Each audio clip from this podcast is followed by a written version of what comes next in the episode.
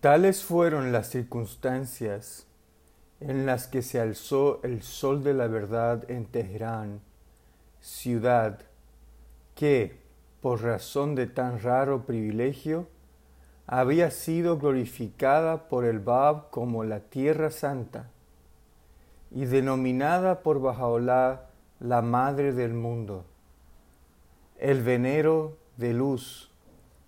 la alborada de los signos del Señor,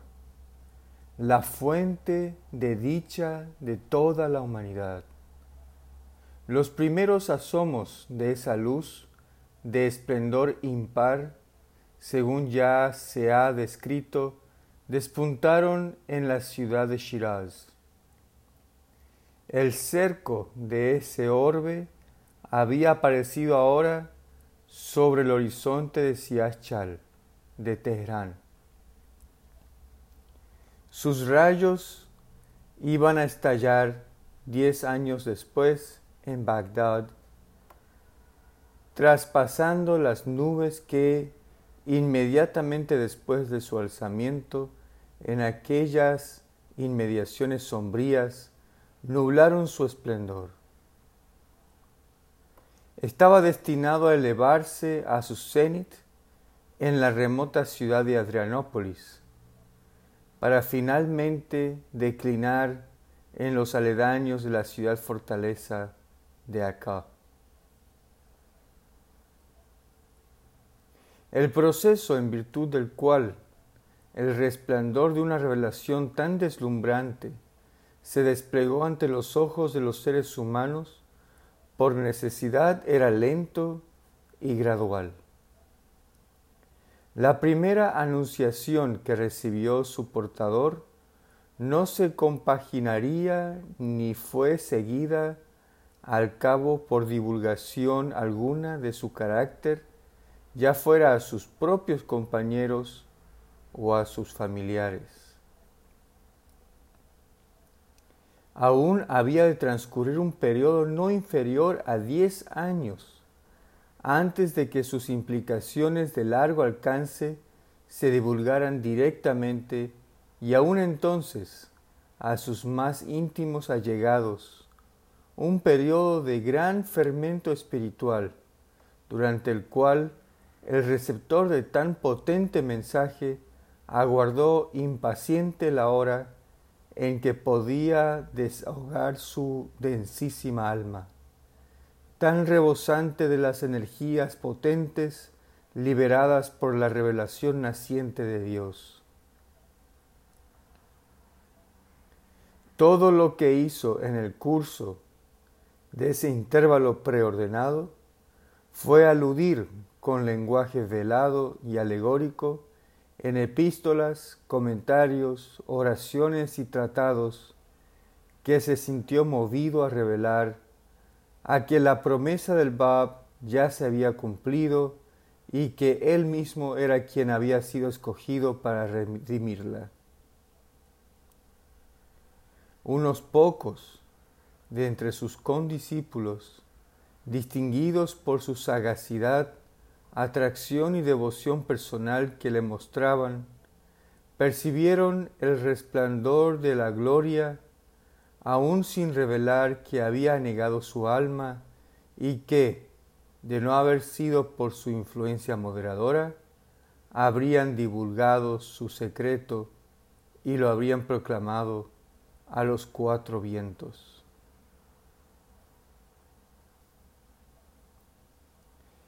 Capítulo 7 El destierro de Bajaola a Irak el atentado contra Nasreddin Shah, como se relataba en un capítulo anterior, tuvo lugar el 28 del mes de Shaval de 1268 DH, correspondiente al 15 de agosto de 1852. Inmediatamente después, Bajaola fue arrestado en Niyavaran, y conducido con la mayor ignominia a Teherán para ser arrojado al Siachal. duró su encarcelamiento un plazo no inferior a cuatro meses, a mitad de los cuales principió el año 9, 1269, anunciado en términos tan encomiásticos por el Bab y aludido como el año después de Hin por Sheikh Ahmad Asaí,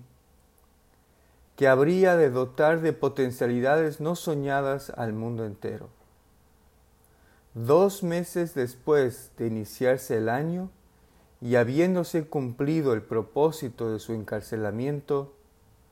Bajaola fue liberado de su confinamiento y partió un mes después hacia Bagdad, en lo que sería la primera etapa del exilio memorable de toda una vida y que habría de llevarle en el curso de los años hasta la remota Adrianópolis, en la Turquía europea, hasta culminar en los 24 años de encarcelamiento en Acá.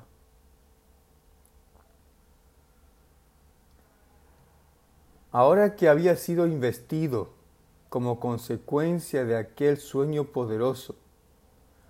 con la fuerza y autoridad soberana, vinculadas a su misión divina, la liberación de un confinamiento que había alcanzado ya su propósito y que de haberse prolongado lo habría imposibilitado para el ejercicio de sus funciones recién conferidas, se volvía ahora no sólo inevitable, sino imperativa y urgente.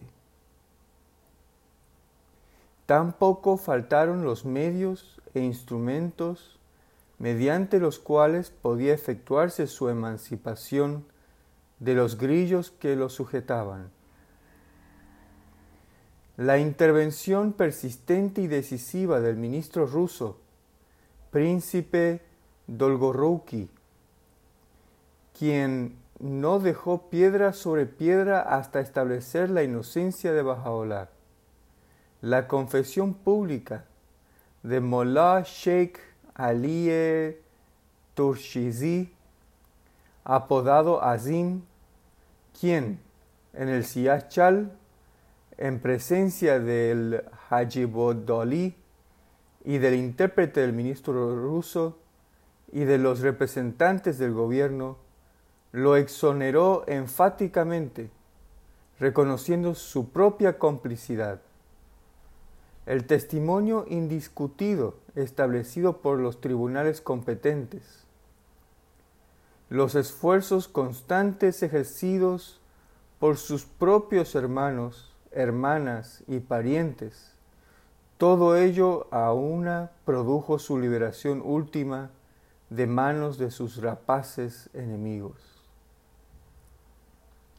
Otra influencia potente, si bien menos obvia, y cuya contribución es preciso reconocer en esta liberación, fue el destino sufrido por tan amplio número de sacrificados condiscípulos suyos que languidecieron con él en esa misma prisión. Pues, en efecto, tal como Nabil observa, la sangre que en el curso de aquel asiago año fuera derramada en Teherán por aquella banda heroica con la que Bajaola había sido encarcelado, constituye el rescate pagado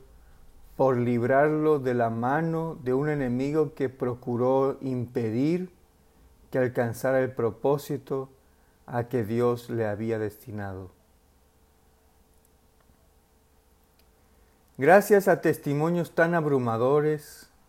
con que establecer más allá de toda sombra de duda la inocencia de Bajaola, el gran visir, después de haber logrado el consentimiento remiso de su soberano de liberar al cautivo, estaba ahora en condiciones de enviar a su representante de confianza, Haji Ali al-Siachal, con instrucciones de entregar a Bajaola el mandato de liberación.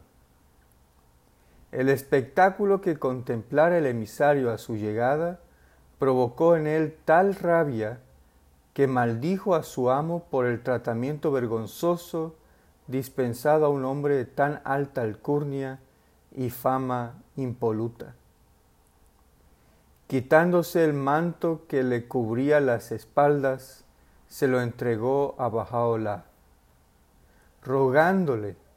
que lo llevara cuando compareciera ante el ministro y sus consejeros, petición que él rechazó tajantemente, prefiriendo presentarse con el atuendo de prisionero ante los miembros del gobierno imperial.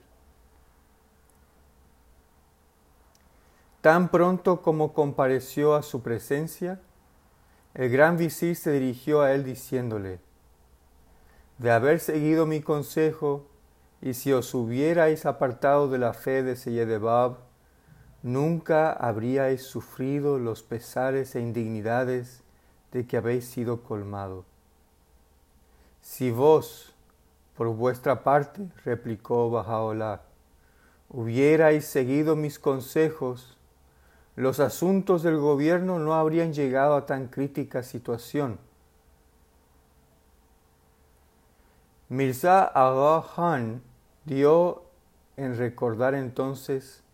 la conversación que había sostenido con él con motivo del martirio del Bab, cuando se le avisó de que la llama que ha sido prendida arrasará con más virulencia que nunca. ¿Qué es lo que me recomendáis que haga ahora? Cursad órdenes a los gobernadores del reino, fue la respuesta instantánea, de que cesen de derramar la sangre de los inocentes, que abandonen el saqueo de sus propiedades, que pongan fin a la deshonra de sus mujeres, y dejen de herir a sus hijos. Ese mismo día el gran visir actuó de acuerdo con el consejo que se le había dado. Pero cualquiera que fuere su efecto, tal como demostró ampliamente el curso de los acontecimientos sucesivos, éste se demostró momentáneo e insignificante. La paz y tranquilidad relativas de que gozó Bajaola después de su trágico y cruel encarcelamiento estaban destinadas por los dictados de una sabiduría indefectible a durar un lapso harto breve. Apenas se había reunido con su familia y parientes cuando le fue comunicado el decreto de Nasiruddin Shah por el que se le ordenaba que abandonara el territorio persa